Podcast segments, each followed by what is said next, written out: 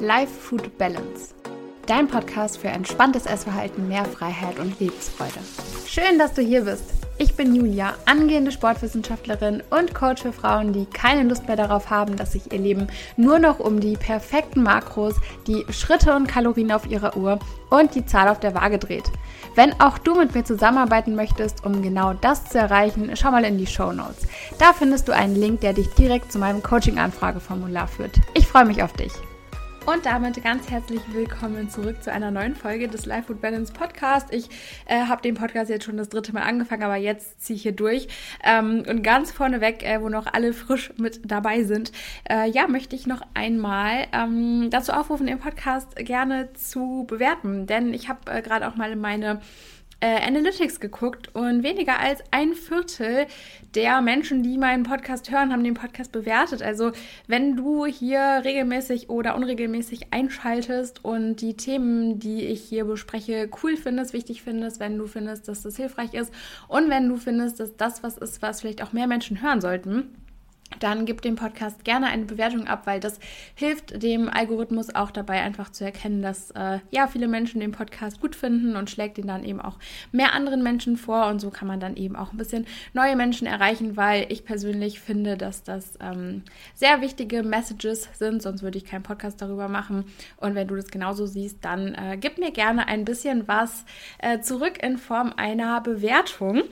Und ähm, Genau, noch ein anderes kurzes äh, Off-Topic-Thema, bevor wir dann auch mit dem Thema der Folge heute reinstarten, ähm, ist es äh, mein Kopf gerade noch voller Volumenfood und äh, so weiter ist, weil ich gerade noch eine Stunde, ich war einfach so richtig im Flow und habe eine Stunde lang äh, weiter an dem Volumenfood Guide geschrieben und ähm, bin also mittlerweile denke ich auch, das äh, könnte schon könnte schon was äh, richtig Gutes werden. Also äh, diejenigen, die mich schon länger verfolgen, wissen, dass ich schon mal einen Anti-Volumen-Food-Guide rausgebracht habe. Das ist schon äh, sehr lange her, also über ein Jahr ist es schon her. Und ich muss sagen, dass ich seitdem in diesem Jahr, gerade auch weil ich mit äh, sehr vielen weiteren Coaching-Kundinnen zusammenarbeiten durfte, nochmal unfassbar viel an Wissen auch dazu gewonnen habe. Und der Guide, den ich damals geschrieben habe, der war viel mehr auf dieses ähm, Was bezogen, beziehungsweise hatte auch das Wie mit drin, aber es ist jetzt mehr, es geht wirklich tiefer. Es ist mehr so dieses ähm, warum. Wir gehen wirklich tiefer rein in dieses Warum. Was steckt hinter diesem Volumenfood? Warum möchtest du überhaupt so viel Volumenfood essen? Weil das ganz, ganz wichtige Fragen sind, um sich hier eben auch vom Volumenfood lösen zu können, dass man wirklich mal überlegt, okay, warum möchte ich denn eigentlich immer so viel wie möglich, so voluminös wie möglich, mit so wenig Kalorien wie möglich essen? Warum, warum möchte ich lange an meinen Mahlzeiten sitzen? Ähm, warum ne, möchte ich nicht mehr Kalorien investieren und so weiter? Das sind alles ganz, ganz wichtige Fragen ähm, auf die äh, ich dann auch in dem Guide eingehe. Und ähm, genau, wenn du dir dafür noch den Pre-Sale sichern möchtest, dann äh, schau einmal in die Show Notes. Da findest du einen Link, um dich für den Pre-Sale noch anzumelden. Ich kann dir noch nicht genau sagen, wann der Pre-Sale ist, weil ich mir hier jetzt so keinen Stress machen möchte und weil ich eben auch einfach möchte, dass der Guide richtig gut wird. Und das wird er eigentlich, wenn ich mir damit keinen Stress und keinen Druck mache und wenn ich ähm, ja so lange daran arbeite, bis er dann eben fertig ist und bis ich finde, dass er richtig gut geworden ist. Also ähm, es wird irgendwann in der nächsten Zeit sein. Also ich peile schon an, das jetzt im Februar hier noch alles äh, so zu wuppen, wie man so schön sagt. Ähm, genau, also trag dich da auf jeden Fall gerne noch ein. Ähm, und du bekommst dann auf jeden Fall auch eine Mail, wenn es soweit ist. Ich werde das auch auf Instagram ankündigen. Ich werde das sicher auch nochmal hier im Podcast thematisieren. Also wenn du ähm, ja, daran interessiert bist, wenn du aktuell Probleme mit Volumenfood hast, dann ist der Guide auf jeden Fall was für dich. Und ähm, genau, dann trag dich auf jeden Fall sehr, sehr gerne für den Presale ein, denn dann bekommst du äh, per Mail Bescheid, wenn der Presale äh, beginnt und genau, verpasst da auf jeden Fall nichts und kannst dir natürlich am allerwichtigsten ähm, den Guide auch noch zu einem Special-Preis sichern, den es so dann auch nie wieder geben wird. Ähm, den gibt es jetzt nur einmal ähm, als Einführungspreis und danach gibt es den dann nur noch zum regulären Preis. Also es lohnt sich, es ist eine einmalige Chance. Ähm, Genau, und jetzt würde ich sagen, habe ich genug hier drum herum geredet, schon vier Minuten. Und wir starten mal direkt in diese Folge rein. Ähm, ich bin mal wieder überhaupt nicht vorbereitet, aber ich habe heute ein Reel auf Instagram gepostet, wo es um das Thema Ernährungspläne geht und warum ich Ernährungspläne ähm, nicht gut finde. Also im Reel habe ich ein anderes Wort benutzt, aber wir wollen uns jetzt mal hier schön ausdrücken. Ähm, und warum ich meinen Coaching-Kundinnen in der Regel auch keine Ernährungspläne schreibe.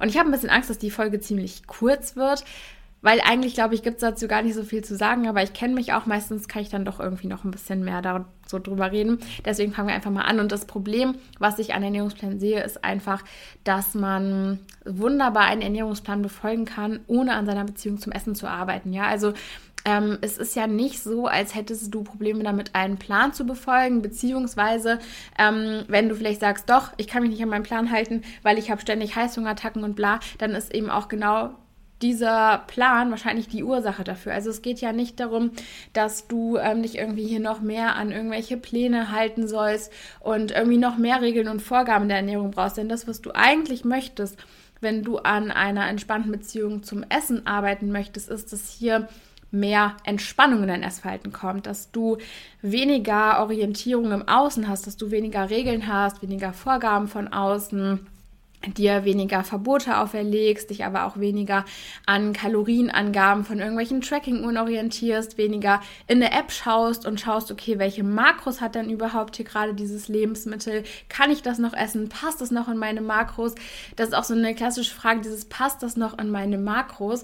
Oder auch, boah, das ist auch was, wo ich einfach mal ganz kurz, ähm, ja, mal meinen Senf zulassen muss, weil man das auf Instagram so so oft sieht, dieses, ähm, dieser, dieser Satz, ähm, dieses Lebensmittel hat gute Makros, hat gute Nährwerte und ich frage mich immer, was sind denn gute Nährwerte? Also was ist denn hier mit guten Nährwerten gemeint? Gibt es gute und schlechte Nährwerte?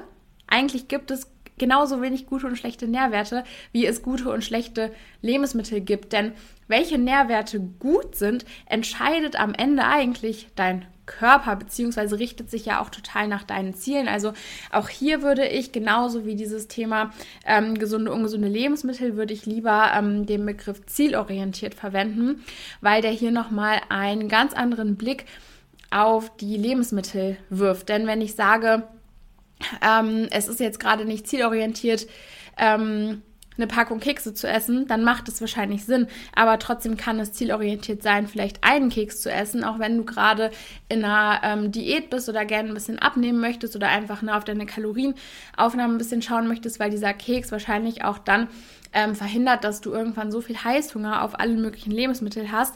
Ähm, also ne, ihr versteht, was ich meine. Ich meine jetzt nicht einen Keks, sondern dieser Keks steht jetzt symbolisch dafür, dass man sich keine Lebensmittel verbietet. Ähm, und deswegen ist dieser Keks hier trotz dem Ziel abzunehmen zielführend, weil er dir dabei hilft, deine Diät eben äh, gut durchhalten zu können und nicht irgendwie dann äh, plötzlich wieder in Heißhungerattacken zu enden. Und ähm, das ist eben auch sowas, was mich total stört, wenn dann so äh, irgendwelche Lebensmittel ähm, beschrieben werden mit, ja, die haben total gute Nährwerte und meistens ist damit ja einfach gemeint, dass die Nährwerte super viel Protein haben und super wenig Kalorien. Und das ist irgendwie sowas, was ich halt auch nicht verstehe, weil äh, nur Protein alleine ist auch irgendwie nicht so der heilige Gral. Also es ist eigentlich überhaupt nicht der heilige Gral, weil nur mit Protein wirst du auch nicht deine körperlichen Ziele erreichen, weil nur Protein äh, bringt dich auch in keine Richtung eigentlich weiter, weil unser Körper braucht einfach Fette und in den allermeisten Fällen sind auch Kohlenhydrate super wichtig, um hier eben auch deine Ziele zu erreichen. Und dass dann immer, ähm, ja, einfach Protein und äh, wenig Kalorien immer so als gute Nährwerte dargestellt werden, finde ich so schlimm und so toxisch aber auch einfach, weil das Problem ist ja nicht, dass man das einmal irgendwie liest. Das Problem ist ja vielmehr, dass du das ständig und immer bei allen möglichen Leuten dann liest und das vielleicht gar nicht mal so wirklich bewusst liest und bewusst reflektierst, sondern das einfach liest und das so mehr oder weniger unterbewusst einfach abspeicherst und dann irgendwann auch so im Supermarkt stehst und denkst, okay, schaust mal hinten drauf bei einem Lebensmittel. Ah ja gut, nee, das hat viele Kalorien, das hat wenig Protein, das, das hat schlechte Nährwerte. Das ist ja eigentlich viel mehr das Problem, was dann dadurch entsteht. Ähm, dass du hier, dadurch, dass du ständig und immer überall siehst, dann nachher anfängst unbewusst vielleicht auch die Lebensmittel dadurch so ein bisschen ähm, zu kategorisieren. Und ähm, deswegen fand ich es gerade auch mal wichtig, das hier anzusprechen und dir dadurch auch so ein bisschen bewusst ähm, zu zeigen oder dir bewusst zu machen, das ist super wichtig. Nee, jetzt habe ich mich verhaspelt, aber deswegen ist es, also es ist wichtig, das anzusprechen, damit ähm, du dir bewusst machen kannst, was du denn eigentlich auch für Inhalte konsumierst. Und ich sage das auch super oft, weil ich es einfach wichtig finde, dass man hier ganz, ganz klar reflektiert und darauf achtet, wem man folgt und wem man nicht folgt und was diese Person vielleicht auch immer nur in irgendwelchen Nebensätzen oder so erwähnt. Weil wenn jemand Lebensmittel ähm, beschreibt mit, das hat gute Nährwerte, dann spricht es dafür, dass derjenige auch eine schwierige Beziehung zum Essen hat oder diese Lebensmittel in gut und schlecht einteilt. Und dann darfst du dir überlegen, ob das eine Person ist, ähm, wo du meinst, das tut dir gut, ähm, diese Einstellungen tagtäglich zu sehen und tagtäglich damit konfrontiert zu werden, dass da eine Person Lebensmittel in gut und schlecht einteilt. Und wenn du der Meinung bist, das tut dir gut, das ist da vielleicht auch das, wo du hin möchtest, dann folgt der Person weiter. Wenn du aber sagst, nee, eigentlich bin ich ja hier, weil ich genau von dieser Unterteilung wegkommen möchte, weil ich wieder äh, hin zu einem äh, zu einer Einstellung gegenüber Lebensmitteln kommen möchte, die eben nicht sagt, okay, das ist gut und das ist schlecht, ähm, dann würde ich vielleicht überlegen, ob es sich nicht lohnt, der Person zu entfolgen, weil ähm, das Problem ist wirklich, dass man das so ganz oft sieht und irgendwann fängt man eben auch an, das zu glauben und das ist einfach so, dass ähm, das, was super schwierig ist bei Social Media, worauf man wirklich ähm, wirklich stark, finde ich, achten muss, weil das mittlerweile echt überhand nimmt. Das ist so viele ähm, Influencer und besonders auch Fitfluencer, FitfluencerInnen, wir gendern mal ein bisschen, ähm, auf äh, Instagram gibt, die so eine schwierige äh, Beziehung zum Essen vermitteln, dass es mir echt ähm, alle Haare sträubt. Naja, ähm, ja, und da sind wir jetzt nämlich auch wieder beim Thema Ernährungsplan oder was das Ganze mit ähm, einem Ernährungsplan zu tun hat, ist, dass so ein Ernährungsplan im Endeffekt genau das Gleiche mit dir macht, weil ein Plan unterteilt indirekt auch wieder in ähm, gut und schlecht, indem er in planmäßig und nicht planmäßig unterteilt. Das heißt, wenn du einen Ernährungsplan hast, dann wirst du sehr wahrscheinlich mit dieser Einstellung daran gehen, okay, alles, was hier im Plan ist, das ist gut und alles, was außerhalb vom Plan ist, ist schlecht. Und das ist eben auch genau das, was wir ja eigentlich nicht mehr haben wollen, weil auch das wieder hier ein bisschen unterteilt und weil auch das automatisch so diese ähm, spontanen Sachen, die Sachen, die aus dem Plan fallen, mal ein Snack zwischendurch oder sowas, ähm, direkt wieder als negativ bewertet. Ja, ich denke, niemand wird einen Ernährungsplan ähm, bewusst einen Keks als Nachtisch irgendwie reinschreiben oder einmal die Woche eine Pizza. Das sind alles Dinge, die stehen so nicht im Ernährungsplan Ernährungsplan drin und es macht ja auch keinen Sinn, die so in einen Plan reinzuschreiben, weil das alles Dinge sind,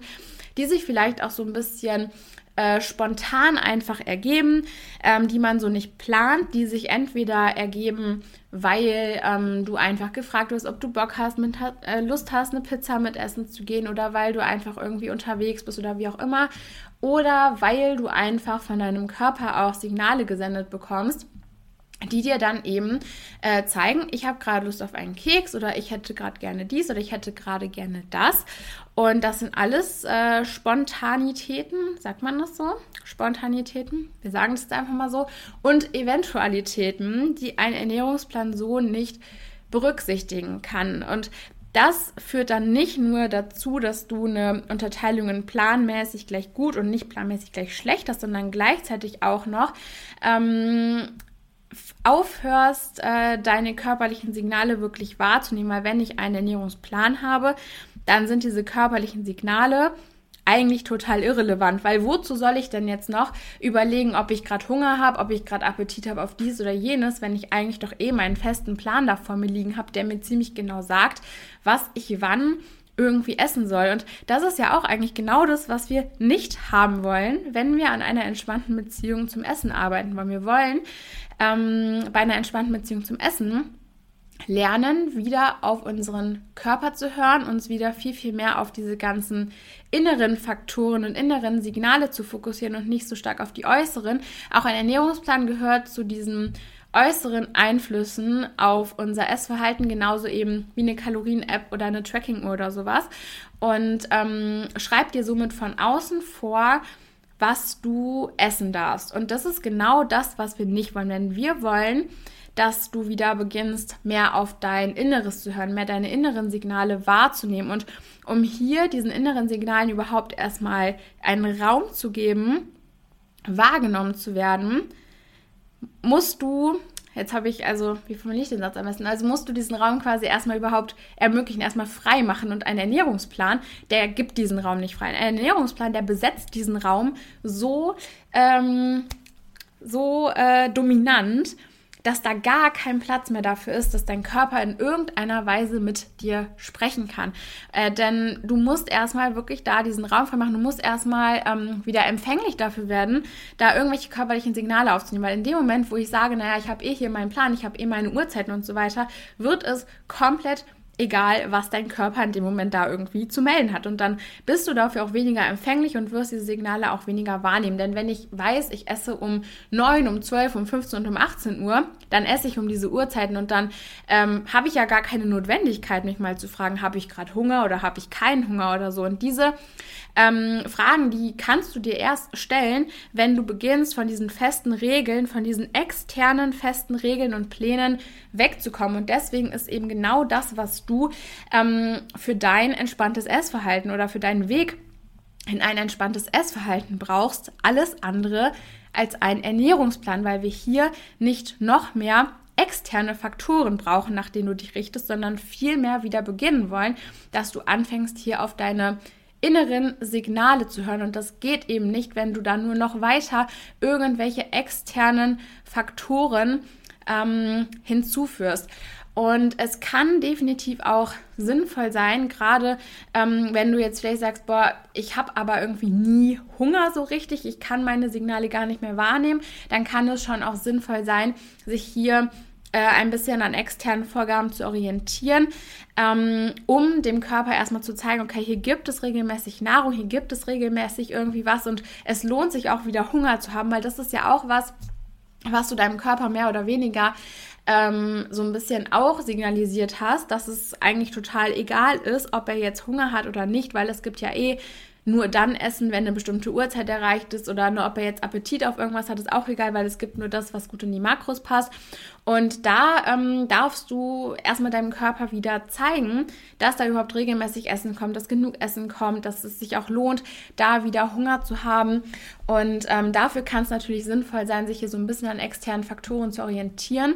Aber auch da halte ich nichts von einem Ernährungsplan, weil auch da sollte in dieser Phase, wo du beginnst, diese körperlichen Signale wieder aufzuwecken, sollte trotzdem schon dieser Raum frei sein für die körperlichen Signale. Also wenn du da jetzt auch schon anfängst, mit einem Plan wieder ranzugehen, dann gibst du deinem Körper auch gar nicht die Chance, dass diese Signale irgendwie mal wiederkommen können. Ähm, ich habe das gerade zum Beispiel bei einer Coaching-Kundin, ähm, die auch ähm, eigentlich abnehmen möchte und quasi schon jahrelang auf Diät ist. Und bei ihr haben wir jetzt auch erstmal angefangen, ähm, die Kalorien ein bisschen zu erhöhen, wirklich darauf zu schauen, dass sie regelmäßig ist, weil sie sonst auch ne, nie gefrühstückt hat, ne, immer super spät erst angefangen hat zu essen und so weiter und aber auch sagt, okay, ich habe eigentlich nie wirklich Hunger.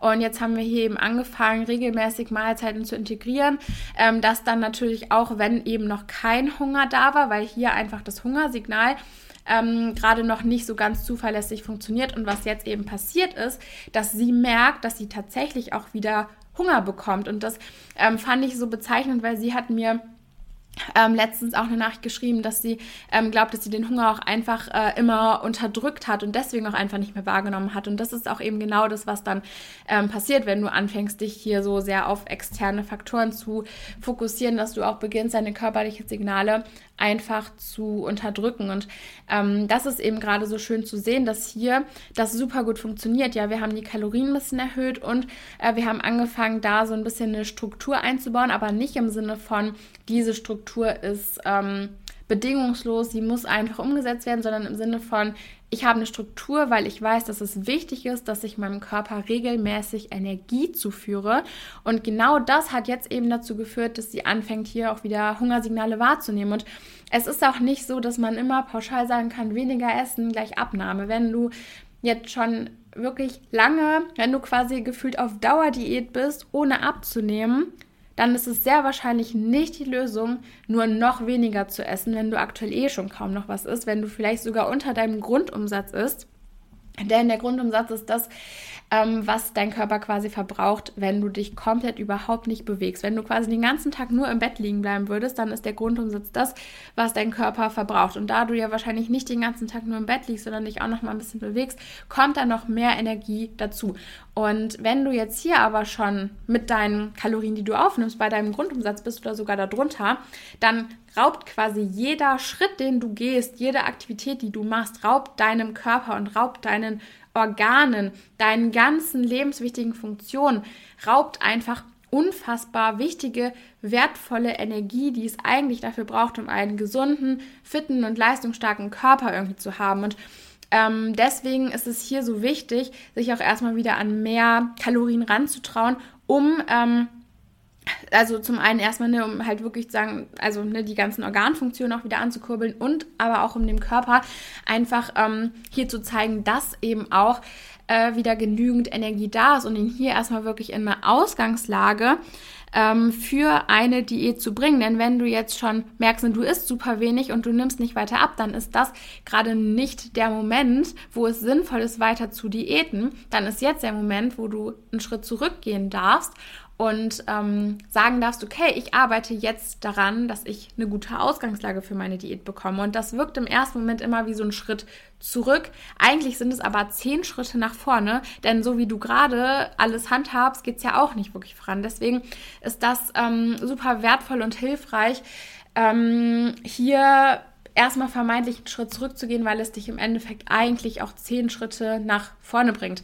Und das ist halt so ein Szenario, wo es schon Sinn macht, hier auch mehr externe Vorgaben im Prinzip zu geben, immer aber auch unter der Prämisse, dass diese externen Regelungen, externen Vorgaben nicht über deinen körperlichen Signal stehen. Also wenn man jetzt sagt, okay, wir haben ne, mal ein Kalorienziel von so und so viel Kalorien und das ist am Anfang auch gut, um hier den Hunger ein bisschen anzukurbeln.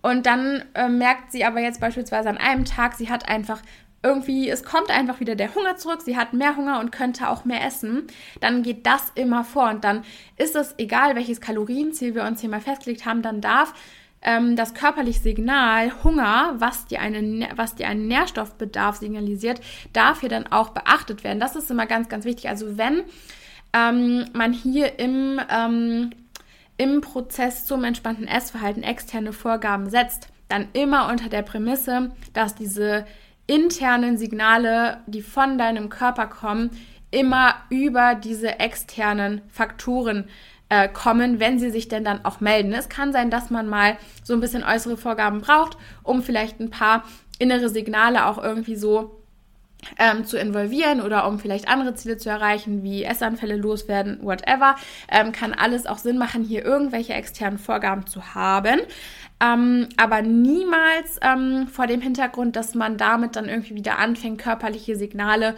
unterdrücken zu wollen. Und in den allerseltensten Fällen sind so äh, strikte Vorgaben, so strikte äußere Faktoren wie ein Ernährungsplan wirklich sinnvoll, weil sie wirklich eigentlich nicht diesen Raum lassen, um dann zu sagen, okay, naja gut, aber wenn ich mehr Hunger habe, dann esse ich auch mal mehr. Oder ne, wenn im Plan einfach schon ein bestimmtes, eine bestimmte Mahlzeit steht und du merkst, du hast da eigentlich keinen Bock drauf, naja, dann ist es halt super schwierig, einfach zu sagen, gut, dann mache ich mir jetzt mal was komplett anderes, weil dann bist du in dem Moment auch schon an dem Punkt, wo man eigentlich sagen kann, dieser Ernährungsplan passt hier gerade absolut gar nicht äh, zu deinen Zielen oder ne, passt auch gar nicht, wenn du so stark von diesem Plan abweichst.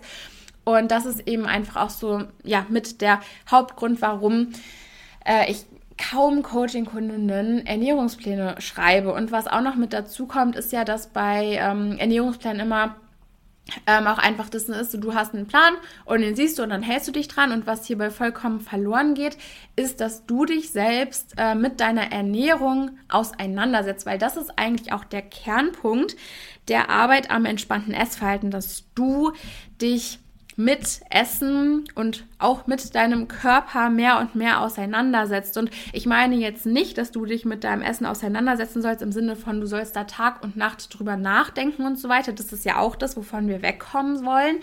Ähm, aber im Sinne von, dass du ähm, nicht einfach wieder irgendwelche Vorgaben von außen ausführst, sondern du, da sind, dass du dich ganz bewusst ähm, damit auseinandersetzt, was sagt mein Körper mir gerade, welche Lebensmittel schmecken mir, welche Lebensmittel sättigen mich gut, welche sättigen mich nicht so gut.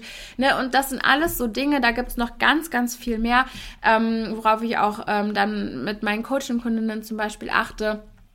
Ähm, aber das sind alles so Dinge, die durch einen Ernährungsplan nicht passieren. Durch einen Ernährungsplan fängst du nicht an, deine Ernährung zu hinterfragen, sondern du machst einfach irgendwas und ähm, findest auch nicht die individuelle Ernährungsweise, die für dich persönlich passt, weil auch das ist ja jetzt beispielsweise Ziel meines Coachings, ist ja nicht, dass ich alle äh, Kundinnen irgendwie an ein äh, an einen äh, Punkt X bringe und der sieht dann bei allen gleich aus, sondern es geht ja hier darum, dass man da wirklich einen, ähm, eine individuelle Ernährungsweise für die Person findet, die eben zu ihrem Leben, zu ihrem Alltag, zu ihrem Körper, zu ihren Zielen passt.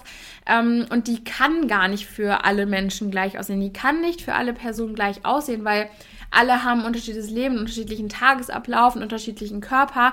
Und deswegen finde ich Ernährungspläne einfach auch so schwierig, weil Sie können das alles gar nicht berücksichtigen. Ernährungspläne können nicht berücksichtigen, ähm, wie dein Körper morgen Appetit hat, wie er Hunger hat und so weiter. Oder ähm, ob du, ne, das, das ist einfach super schwierig oder eigentlich unmöglich in so einem Ernährungsplan zu berücksichtigen.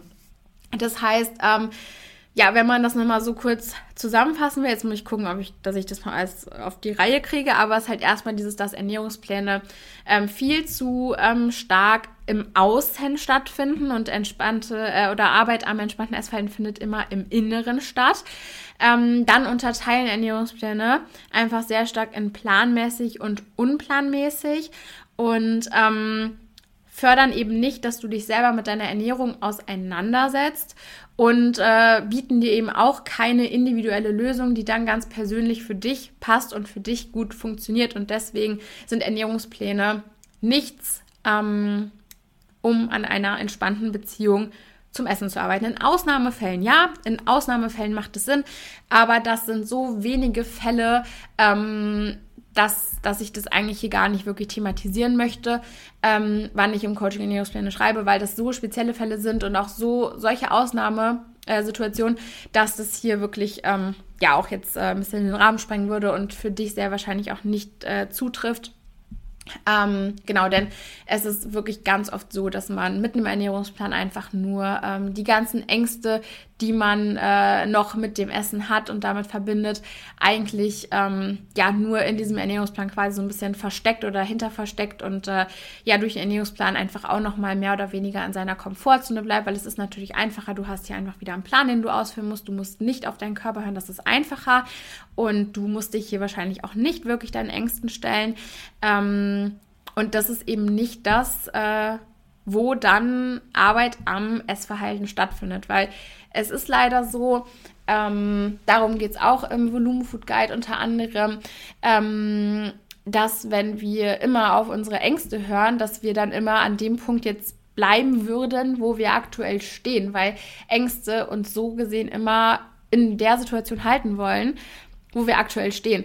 Und ähm, das ist eben auch was, was so ein Ernährungsplan macht. Der hält dich quasi dann da, wo du gerade bist, weil du durch den Ernährungsplan nicht an deinem Essverhalten, an deiner Beziehung zum Essen wirklich nachhaltig arbeiten kannst, weil die Arbeit am Essverhalten eben nicht innerhalb von bestimmten Regeln und Vorgaben stattfindet, sondern die Arbeit am Essverhalten dann stattfindet, wenn du raus aus deinen gewohnten Routinen und Strukturen musst und wenn es um Spontanität geht, wenn es um spontane körpereigene Signale wahrnehmen geht. Das ist der Punkt, an dem Arbeit am entspannten Essverhalten stattfindet. Und jetzt bin ich doch sehr überrascht. Jetzt habe ich hier ja doch fast eine halbe Stunde wieder voll bekommen. Aber das war mein äh, kurzer Input zum Thema Ernährungspläne. Und ähm, genau, ich hoffe, dir hat diese Folge gefallen und konnte dir ein bisschen wertvollen Input liefern.